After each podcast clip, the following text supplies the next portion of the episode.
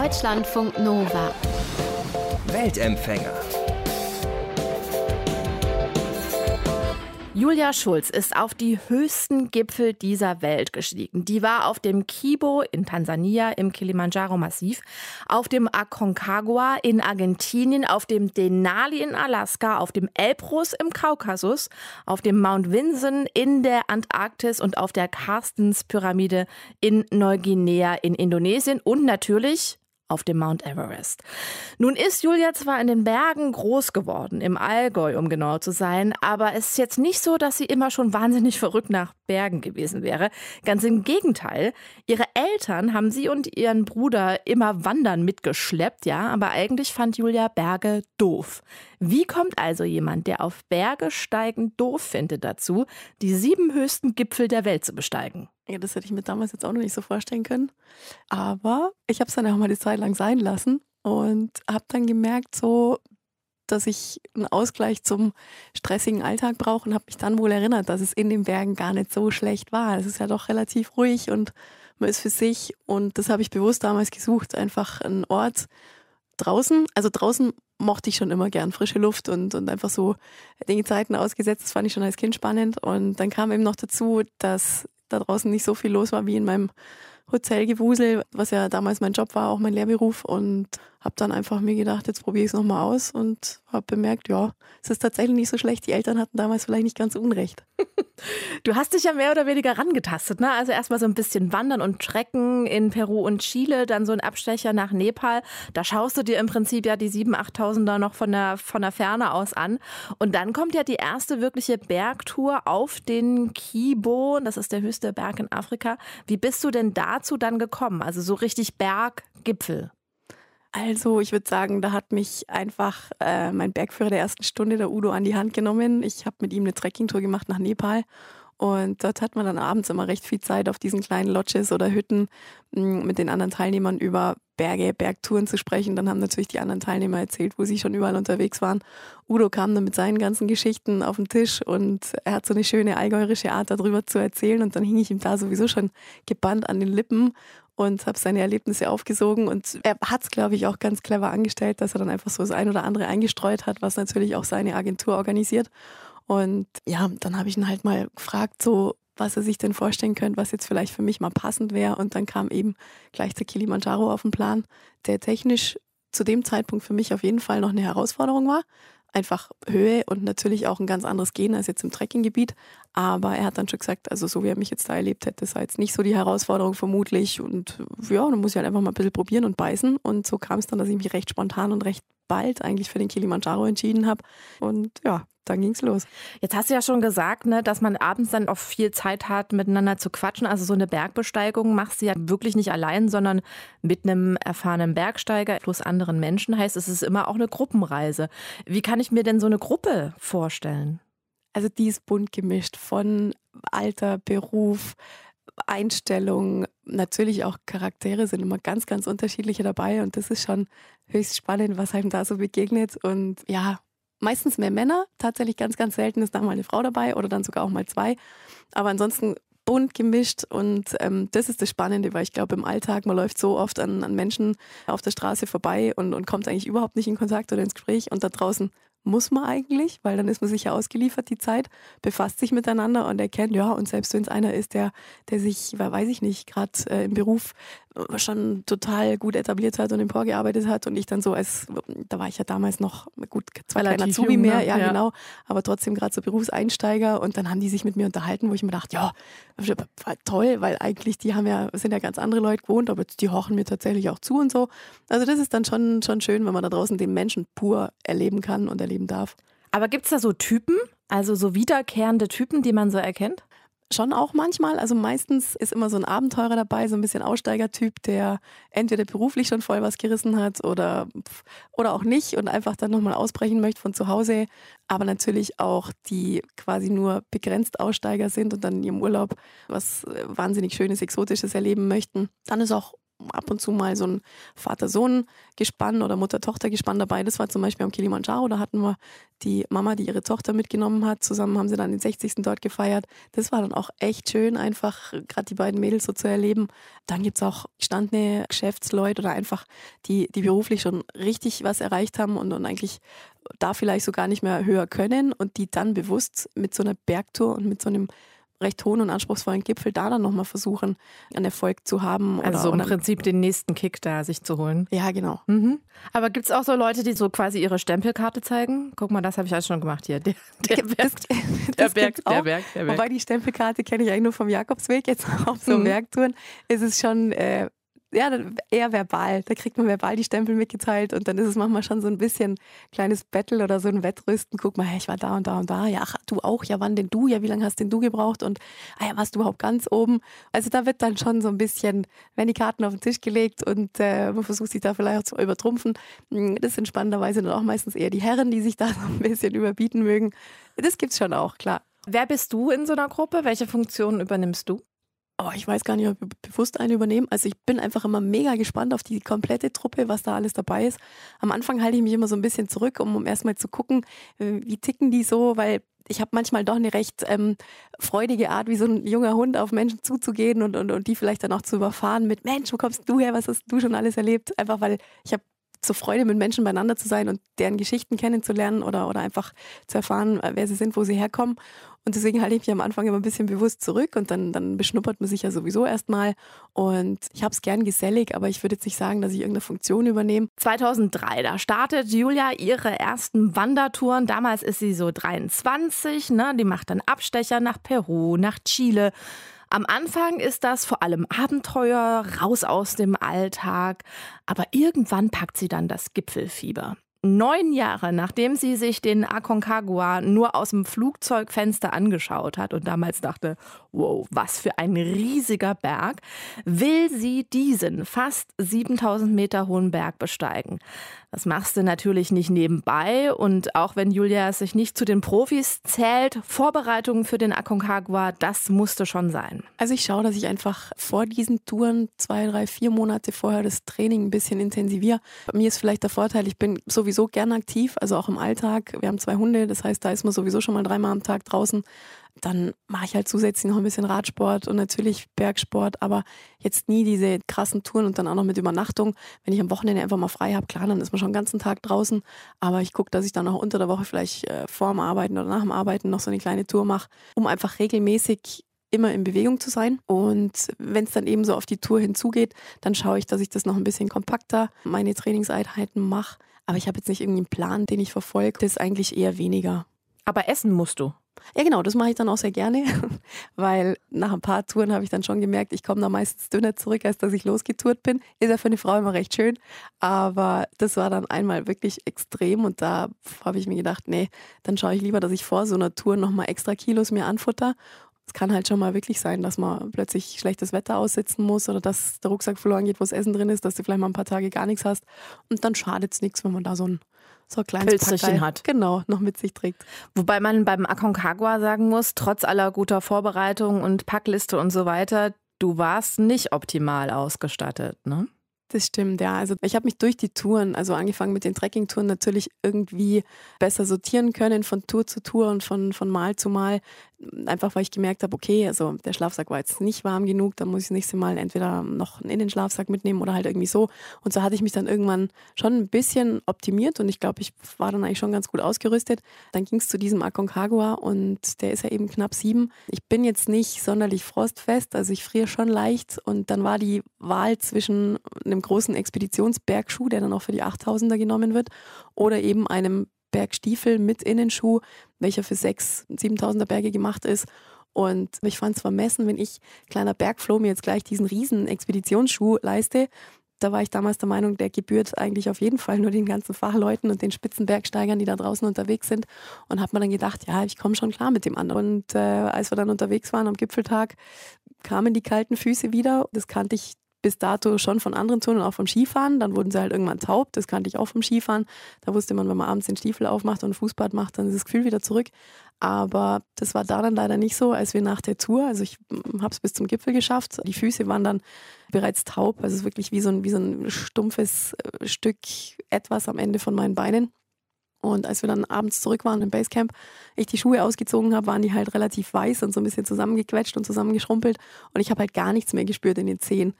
Und das Gespür hat auch tatsächlich ein halbes Jahr gedauert, um wieder zurückzukehren. Also ich hatte drei Monate mit Sicherheit taube Zehen. Und irgendwann kam es dann so ganz allmählich, mm, hat sich zurückentwickelt, aber ganz außen, die ganz äußeren Spitzen, die sind nach wie vor immer noch so ein bisschen, ich würde sagen, da, da, da gibt es so ganz kleine Punkte, da ist das Gefühl bis heute auch noch nicht zurückgekommen. Wie oft denkst du auf so einer Tour, what the fuck, was mache ich eigentlich? ja, das kommt schon öfter vor. Also, das ist halt so ein Schweinehund-Ding, glaube ich. Und meistens im Gipfelaufstieg oder am Gipfeltag, da macht man dann ja auch irgendwie gedanklich so viel mit sich durch. Man läuft meistens mitten in der Nacht los, das heißt, es ist dunkel. Man läuft stundenlang nur dem Schein der eigenen Stirnlampe hinterher und kriegt halt die anderen Teilnehmer durch deren Stirnlampen mit man unterhält sich natürlich auch nicht, weil es ist zum einen kalt, zum anderen braucht man die Schnaufe für, einen, für einen Aufstieg. Und die was braucht man? Die Schnaufe, die Atmung, also die, die, mhm. den Atem. Mhm. Und da hat man dann eben, wie gesagt, viel Zeit, sich Gedanken zu machen. Und da kommt dann schon so mal der Moment, äh, dass ich mir sage, Herrschaftszeiten, äh, ich friere es ist einfach ungemütlich, es ist anstrengend, es das ist noch Gesicht, so lang. Es ist kalt. Es ist kalt, es ist nicht schön, ich muss aufs Klo und mich nervt es gerade irgendwie, was mache ich hier eigentlich? Ich könnte es zu Hause so schön haben und da kommt dann der Moment, der ist dann aber auch relativ bald wieder vorbei. Am Anfang hat es immer ein bisschen länger gedauert, weil ich mich dann da auch so richtig drin gesuhlt habe, so in diesem Herrschaft und ah, ich tue mir jetzt gerade selber furchtbar leid. Das erste Mal, als dann die Erfahrung kam, wie der Schweinehund abgelöst wurde von dem unheimlich tollen Gefühl, wenn dann auf einmal der Himmel anfängt zu dämmern, dann, dann, dann hat das Auge ja plötzlich wieder was zu tun. Dann geht der Blick von innen nach außen und dann nimmst du die Umgebung auf einmal wieder so richtig wahr. Dir wird bewusst auf einen Schlag, wo du gerade bist. Dann erkennt man manchmal sogar schon den Gipfel, wenn nicht den Gipfel selber, dann den Gipfelaufbau. Oder man befindet sich gerade schon auf dem, auf dem Gipfelgrad und dann, dann ist alles wie weggeblasen und, und, und plötzlich ist wieder ganz klar, weshalb man hier ist. Und es kommt wieder die pure Freude hoch, weil man hat es dann doch tatsächlich schon durchgehalten, stundenlang durch die Dunkelheit und ist schon greifbar ähm, in, in der Nähe vom Gipfel. Und der Moment, der ist jedes Mal einfach umwerfend und dieser Schweinehund-Moment, der wird dann eigentlich auch, also inzwischen weiß ich, der kommt irgendwann, manchmal er nach fünf Minuten vorbei, manchmal dauert es dann auch eine Viertelstunde, aber der geht vorbei und das, was danach kommt, ist dann einfach so, so schön und dann nimmt man das davor auch gerne in Kauf. Schritt für Schritt hat sich Julia Schulz zu einer erfahrenen Bergsteigerin entwickelt, hat ihre Grenzen kennengelernt, ausgetestet, ist auch mal umgedreht, weil ihre Füße wieder kalt geworden sind, hat Erdbeben miterlebt, Lawinen und natürlich die Euphorie, auf einem Gipfel zu stehen. Dabei geht es hier gar nicht so sehr um die Challenge, also ne, so nach dem Motto, ich muss jetzt die höchsten Berge besteigen. Davon, dass es zum Beispiel diese Liste, ne, also den Explorers Grand Slam gibt, also da, wo eben ne, die sieben höchsten Gipfel draufstehen, plus Nord- und Südpol. Davon erfährt sie zum Beispiel von der Mitreisenden, als ihr schon am Südpol unterwegs ist, um auf den Mount Vincent dort zu steigen. Und auch die sieben höchsten Gipfel, das war für Julia jetzt kein Wettbewerb, kein Wettrennen, an dem sie teilnehmen wollte, Schon allein, weil der Mount Everest für sie ganz lange als nicht machbar galt. Also zu hoch, zu schwierig, das ist doch nur was für Profis, hat sie dann gedacht. Aber irgendwann kommt der Punkt, an dem sie denkt, ja, Mount Everest, vielleicht versuche ich es ja doch mal. Ja, das kam dann eigentlich so kurz nach der Carstenspyramide. Der Bergführer, mit dem ich unterwegs war, der hat dann auch gesagt, ja, Juli, das war jetzt Nummer 6, bist ein konsequenter Mensch, jetzt könntest du eigentlich nochmal die Nummer 7 probieren. Ich habe dann bloß gesagt, ja, das ist der Mount Everest. Nee, also so, pff, eben, nee, das war einfach immer noch unvorstellbar für mich. Ich bin dann erstmal nach Hause geflogen und dann natürlich zu Hause und äh, in Gesprächen mit den Eltern, mit sowieso der ganzen Family und Freunden und einfach den Lieben um mich rum, wo ich wusste, da kann ich jetzt mal anklopfen, ohne dass der gleich vom Stuhl fällt, wenn ich sage, hm, was meinst du so zum Everest? Und da kam dann eigentlich auch natürlich Sorgen, aber durchweg positiv im Sinne von, Mai, wir trauen es dir zu, jetzt hast du doch schon einiges erleben dürfen und, und hast durchgestanden. Und dann war eigentlich auch so ein bisschen der ausschlaggebende Punkt, dass ich den Ort, die Nordseite von Mount Everest, also quasi das Basecamp dort vor Ort bereits kannte von der Tour 2015 Und das gab mir so ein Gefühl wie nach Hause kommen oder einfach, das, das ist so wie, wie wieder nochmal am gleichen Ort Ferien machen. Und, und, und ich kannte dann sowieso die Leute von der Agentur, aber auch die Sherpas. Und da habe ich mir gedacht, jetzt komm. Und, und allein schon die Reise bis dahin war das letzte Mal toll. Und ja, dann geht es halt so weit, wie es geht. Aber hast du überhaupt keinen Schiss? Nee, so richtig Angstgefühl, mulmig und so hab acht Jahre und definitiv wahnsinnig großen Respekt, auch, auch Demut vor diesen Bergriesen und, und generell vor der Natur, weil eben einmal habe ich ein Erdbeben mitgekriegt und auch eine Lawine. Das hat das Bewusstsein einfach dahingehend geschärft, dass es ganz, ganz schnell vorbei sein kann und wir da draußen einfach sowieso eigentlich nichts verloren haben, zumindest nicht auf Dauer und äh, auch nicht viel zu melden haben. Das war vielleicht nochmal gesund für die Selbsteinschätzung auch. Und Angst so richtig Nee, habe ich eigentlich nicht empfunden. Ich denke, wenn, wenn die Angst dabei gewesen wäre, dann hätte ich vermutlich auch erkennen müssen, nee, dann habe ich da draußen jetzt aber auch nichts verloren. Dann ist das gerade nicht das Richtige. Aber du hast Abschiedsbriefe geschrieben. Das habe ich. Zumindest bei den letzten, letzteren Touren von meiner Reise ist es einem doch bewusster, dass was passieren kann und dass es halt nicht sicher ist, dass man heil nach Hause kommt. Also das war dann schon so bei den letzten Touren immer ein bisschen im Unterbewusstsein. Und dann kamen auch bei mir die Gedanken, ja, Everest, okay, das ist halt schon, schon echt eine Hausnummer und der ist gefährlich. Man ist sich einfach bewusst, wenn man da startet, es kann immer was passieren. Und man unterschreibt es auch vorweg schon mit seiner Anmeldung. Und die Zeit vor Ort habe ich dann genutzt, und da kamen mir dann eigentlich schöne Worte nochmal in den Kopf, die ich gerne meinen Lieben zu Hause mitteilen wollte, wenn ich tatsächlich nicht mehr heimkomme. Und dann habe ich die freien Nachmittage dort im Basecamp genutzt, meistens bei schönstem Wetter in der Sonne sitzend, dann auf äh, Schmierzettel oder ich habe mir extra ein paar Briefbögen mitgenommen, habe ich dann da halt meine, meine Gedanken festgehalten und die zusammen mit meinen persönlichen Sachen, bevor wir dann zum Gipfel aufgebrochen sind, im Zelt zurückgelassen. Also das macht jeder Teilnehmer. Das wird dann gesammelt in einer Tonne. Das ist so eine Expeditionstonne. Dort wird dann das ganze persönliche Sach von den Teilnehmern eingeschlossen und aufbewahrt. Und da lagen eben auch meine Abschiedsbriefe drin, was jeder Teilnehmer machen kann. Und da wird dann auch dafür gesorgt, wenn wirklich was passiert, dass die Briefe ausgehändigt werden. Zusammen mit den persönlichen Sachen natürlich, dass das dann wieder zurück nach Hause findet. Ich finde es trotzdem ziemlich krass. Also ich meine, damit setzt man sich ja auch mit seiner Endlichkeit auseinander und das machen, glaube ich, nicht viele. Vielleicht nicht oder zumindest dann hoffentlich wenigstens mit sich selber im stillen Kämmerlein. Es war für mich auch kein schöner Moment. Ich saß dann da schon und mir sind ein paar Tränchen gekullert, weil ich hänge natürlich zum einen am Leben, auch an meinen Lieben zu Hause und ich hätte es fatal gefunden, da nicht wieder zurückkehren zu dürfen. Aber es war irgendwie auch ein schönes Gefühl, weil ich konnte loslassen und man kann ja nichts mitnehmen. Aber die Briefe waren mir ganz, ganz wichtig. Und auch im Nachhinein jetzt die Erinnerung an den Moment, wo ich die geschrieben habe, empfinde ich wieder diese tiefe Befriedigung, weil einfach ich konnte noch was loswerden und das war, das war für mich wie abgeschlossen. Ja, man wäre dann nicht ohne Wort gegangen. Wie sieht es denn aus mit Bergsteigerinnen am Mount Everest? Also ist das denn äh, akzeptiert? Gibt es da viele Frauen? Ist das okay? Hörst du dir da Sprüche an? Da ist alles dabei. Also es ist akzeptiert auf jeden Fall. Ähm, es gibt mit Sicherheit so ein paar, bei uns im Allgäu sagt man mal oder in Bayern sagt man, das sind Grattler, also einfach so ein bisschen äh, Muffelbären, die dann auch Frauen da draußen nicht sehen wollen oder die, die der Meinung sind, Frauen haben da draußen nichts verloren.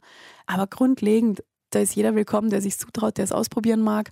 Es ist halt schon so, dass recht wenig Frauen nach wie vor unterwegs sind. Es wird ein bisschen mehr, weil ich würde sagen, eine Frau an sich traut sich einfach viel, viel weniger oder viel, viel seltener zu als jetzt ein Mann. Ein Mann sagt vermutlich schneller mal, oh ja, das probiere ich. Eine Frau überlegt sich drei, vier, fünf Mal und macht es dann vermutlich zum Schluss doch nicht.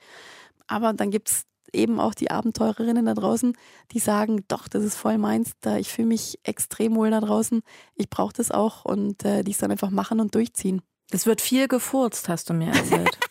ja, das stimmt. Also zum einen ist es ja so, man kennt sich da nicht. Das heißt, da kommt dann vermutlich auch die, die Einstellung, ist mir wurscht, was der jetzt von mir denkt, den sehe ich morgen eh nicht mehr. Ich fand es dann halt schon immer so ein bisschen schräg, weil meistens sitzt du dann beim Essen im Zelt zusammen und das war denen dann völlig wurscht. Klar verträgt man das Essen mal nicht, aber dann kann man auch warten, bis man irgendwie alleine ist oder so. Also ich bin immer dafür, dass man sich so angenehm wie möglich miteinander gestaltet. Und da fand ich es doch schon toll, wenn dann derjenige mal einen Schritt zur Seite geht wenigstens. Aber das ist, es geht sehr salopp da draußen zu. Julia Schulz ist heute 40 Jahre alt, arbeitet im Familienunternehmen im Allgäu. Dafür hat sie ihre Karriere in der Tourismusbranche an den Nagel gehängt. Erstmal zumindest. Und ihr Job in diesem Familienunternehmen ist es auch, der es ihr erlaubt, ihre Bergtouren zu machen. Denn bis zuletzt ist Julia ohne Sponsor unterwegs. Also finanziert das alles selber was zum Beispiel bei einer Mount Everest-Besteigung schon mal ein hübsches fünfstelliges Sümmchen sein kann. Und sie sagt aber auch, für mich war das gut, weil ich habe das immer als Vergnügen, als Urlaub angesehen und ich habe da auch keinen Druck gehabt von einem Sponsor zum Beispiel. Also ich hatte auch keinen Druck, irgendwas zu erreichen. Mit diesem Mindset geht sie dann auch an die Everest-Besteigung ran. Also so nach dem Motto, mal sehen, wie weit ich komme. Zwei Monate Zeit nimmt sie sich dafür, denn bei so einem riesigen Berg, 8000 Meter hoch, da gehst du nicht einfach mal eben nach oben. Da hangelst du dich von Lager zu Lager, steigst auf und wieder ab, um den Körper an die Höhe zu gewöhnen. Also kurz gesagt, man verteilt sich da häppchenweise am Berg. Man kommt an im Basecamp, das ist dann wirklich zu Füßen des Berges. Dort hat man dann sein komplettes Equipment. Da richtet man sich dann auch erstmal richtig gemütlich ein, denn die erste Woche ist man dann meistens dort vor Ort und macht dort auf Höhe von 5200 Metern kleine Akklimatisationstouren, einfach um da einen Körper schon mal mm, dran zu gewöhnen. Wenn man dann die Zeit so hinter sich hat, dann beginnen diese Verteilaktionen. Also man nimmt dann schon mal die erste Fuhre Rucksack voll mit ins äh, nächsthöhere Lager. Das lag dann in dem Fall auf 6,4. Diese Etappe macht man dann auch so zwei, dreimal. Wenn man dann schon eine Weile auf 6,4 dann gewesen ist, gibt es den ersten Aufstieg zum ersten Hochlager. Das liegt auf ein bisschen über 7000 Metern. Da nimmt man dann auch bereits wieder ein bisschen was mit und äh, verbringt auch schon mal eine Nacht da oben. Die war für mich dann echt anstrengend, richtig unangenehm. Ich hatte saumäßig Kopfweh. Bei 7000 ist einfach eine Hausnummer. War für mich auch der höchste Punkt, an dem ich jemals übernachtet habe. Insofern habe ich da ein bisschen gelitten. Am nächsten Tag geht es wieder runter auf 6,4er. Und wenn ein mögliches Wetterfenster kommt, wir haben zwei bereits verstreichen lassen müssen. Und dann hatten wir noch eine Chance und wir wussten, also wenn das jetzt nichts wird, dann war es eh. Und dann ging es um die Wurst. Also da waren dann schon sieben Wochen vergangen und in dieser achten Woche war es einfach zack, zack, zack. Also wir hatten einen Tag nochmal oben auf 6,4, nochmal gut geschlafen, gut gegessen, am nächsten Tag hochgezogen, ins erste Hochlager aufs bisschen über sieben, hatten dort dann auch bereits den Sauerstoff bekommen, dann schon auf Also 7000. die Flaschen, die musst du dann auch auf dem Rücken tragen, ne? Genau, richtig, die sind im Rucksack Die, die, drin. und, und, und du atmest dann quasi ab, äh, ab einer bestimmten Höhe einfach über eine Maske. Mhm. Genau, richtig. Dann haben wir die Nacht eben auf 7000 Metern verbracht. Und dann, geht's zum Gipfelpush, ne? Richtig. Und dann haben wir aber nochmal zwei Lager zu erreichen. Vom Einser geht es ins Zweier, das liegt auf 7,8. Vom Zweier noch ins Dreier, das liegt auf 8,3. Da ist dann keine Übernachtung mehr möglich, sondern man kommt Mittag, Nachmittag an, bereitet sich nochmal vor, macht sich nochmal was zu essen. Das heißt Schnee schmelzen und ab in diese Tüten mit dem gefriergetrockneten Essen. Macht sich nochmal die Thermoskannen voll für den Gipfelpush und um 10 Uhr abends geht's los in der Hoffnung, dass man es halt tatsächlich bis zum Gipfel schafft. Und wie schlimm war das? Also das hat sich eigentlich angefühlt wie auch wieder eine Etappe. Den Gipfel habe ich ausgeblendet. Ich habe mal gesagt, ja, das war jetzt so wie gestern und wie vorgestern. Wir stehen jetzt einfach auf, machst dich parat und es geht einfach zur nächsten Etappe. Das war natürlich auch sehr, sehr anstrengend, wieder zu gehen. Mich hat es einmal aufs Knie gehauen, weil es so glatt war. Dann tat das Knie höllisch weh. Es war wieder alles dunkel, kalt natürlich, auch steil. Also auch da habe ich wieder gelitten. Der Schweinehund kam mich wieder besuchen. Aber es war jetzt nicht, nicht schlimm in dem Sinn, sondern das ist so ein bisschen im Trott und dann weißt du, du musst einfach wieder laufen und du willst da hoch, also dann lauf jetzt. Also dann lauf los. Und dass es dann wirklich der Gipfel sein würde, kam dann eigentlich auch erst wieder so mit der Dämmerung und der Bergführer, der war dann gerade hinter mir und schrie dann irgendwie nur so, Juli, noch 20 Minuten, der Gipfel ist in Sicht und da wurde es mir bewusst, so jetzt Moment, warte mal, krass, wo sind wir jetzt gerade? Dein Fokus schärft sich, du weißt wieder haargenau, worum es jetzt gerade hier geht und du mobilisierst nochmal deine letzten Energien, natürlich Adrenalin schüttet sich aus und das hilft dann auch nochmal enorm. Und dann siehst du im Dämmerlicht tatsächlich, da oben ist der Berg zu Ende. Also wir sind jetzt wirklich fast da. Und wie ist das dann, da oben zu stehen? Wahnsinnserlebnis. Everest war alles gleichzeitig. Das war so, wow, höchster Punkt der Erde, wir sind jetzt da, krasse Nummer. Oh Mann, hier ist aber auch ganz schön viel los. Und oh je, wir haben gar keine Sicht. Also es ist ja schlechtes Wetter. Wir hatten, Nein! Doch, wir hatten tatsächlich Whiteout. Das heißt, du guckst gegen eine weiße Wand. Und da war dann auch, dann kam dann plötzlich die Enttäuschung. Oder was heißt nicht mal Enttäuschung, sondern ich habe gedacht, hier veräppelt mich doch einer. Jetzt mach mal einer den Vorhang weg, weil, nee, nee, die ganzen Bilder, die ich jetzt schon im Internet gesehen habe, da war immer strahlend schönes Wetter. Oh das kann jetzt nicht sein. Das war dann halt so mal kurz pure Ernüchterung, aber das hat mich jetzt überhaupt nicht ja, aus den Schuhen gehauen oder so. Und man fällt sich in die Arme, macht Fotos, hat natürlich nicht sonderlich viel Zeit. Es geht ja doch bald wieder an Abmarsch und da war ich auch froh, weil das Wetter immer schlechter wurde. Es zog sich mehr zu. Also ich habe dann geschaut, dass einfach ich nicht zu sehr auskühle und, und wie gesagt war froh, dass es dann eigentlich gleich schon wieder bergunter ging. Zumal Gipfel, man hat es ja noch nicht geschafft. Also Gipfel ist nur halbe Miete. Du musst auch wieder runterkommen. Richtig, und der Runterweg ist eigentlich das Anstrengendere, weil man hat schon was geleistet, man ist vielleicht kopfmäßig dann schon plötzlich ganz woanders, weil man sich eben fatalerweise denkt, jetzt habe ich den ja in der Tasche, was kommt als nächstes? Also im Prinzip sollte man eigentlich ähm, Hauptaugenmerk auf den Abstieg legen und da passiert leider auch das meiste, weil man merkt dann plötzlich nach dem Gipfel, puh, ich habe eigentlich gar keine Energie mehr über, weil ich habe mich bis dahin schon ziemlich verausgabt und deswegen mhm. sollte man einfach wirklich auch immer wach und bei sich bleiben und jedes Anzeichen schon bemerken und auch emporkommen lassen, dass man noch rechtzeitig zur Not abbrechen kann. Ich finde, wenn du von deinen Bergtouren sprichst, ne, und ich finde, das merkt man auch in deinem Buch, dann ist das immer so ein bisschen, du redest immer so von den Profi-Bergsteigern, das sind irgendwie die anderen und du bist halt so du, ne, die Julia und irgendwie stehst du so ein bisschen ungläubig daneben. Aber ich meine, du warst auf Mount Everest, du hast den Seven Summit, du hast den Explorer Grand Slam. Äh, Gibt es nicht auch so einen Moment, wo du denkst so, Alter, wie geil bin ich bitte? äh, nee, den gab es tatsächlich nicht. Aber Alter, was ist das eigentlich? Das freue ich mich schon häufig. Im Sinne von, kneif mich einer. Das, auch, auch wenn ich jetzt mit dir rede, weißt du, klar, ich war da überall. Und wenn ich dann davon erzähle, dann bin ich auch sofort wieder dort und habe das Gefühl, habe die Luft in der Nase, das Licht in den Augen. Also dann kann ich quasi wie so schnips und dann bin ich plötzlich wieder genau da in dem Moment. Aber wenn ich mich dann zurücklehne und mir überlege, ja, das habe jetzt ich alles gemacht, das ist ja schon irgendwie völlig abgefahren, weil äh, verglichen jetzt rein optisch, ja, mit so, mit so einem total drahtigen Bergsteiger, bin ich halt überhaupt nicht. Und deswegen fällt es mir dann tatsächlich schwer, mich da irgendwie mit einzureihen oder. Ja, aber du bist schon da hochgelaufen. Ja, das stimmt. Also ich habe ich hab tatsächlich viel gelitten, viel geschimpft. Es war nicht immer einfach. Dickschädel braucht man schon. Und beißen muss man auch können. Eigentlich hat sie gesagt, will sie jetzt mal wieder ein bisschen mehr Strandurlaub machen und nicht mehr so extreme Touren und auch ein bisschen mehr Zeit mit Freunden verbringen. Das ist nämlich in der Zeit alles ein bisschen zu kurz gekommen, sagt Julia Schulz. Und dann hat sie mir aber auch erzählt, ja, naja, so ohne Sauerstoffflasche mal auf einen 8000er, das würde sie schon noch mal reizen. Also ich glaube, Gipfel und Julia, das bleibt auf jeden Fall ein Dream Team for Life in Ringelsocken aufs Dach der Welt. So heißt das Buch, das Julia Schulz geschrieben hat, über ihre Bergabenteuer. Könnt ihr alles da nochmal nachlesen. Das Buch ist im Gemeiner Verlag erschienen. Deutschlandfunk Nova. Weltempfänger.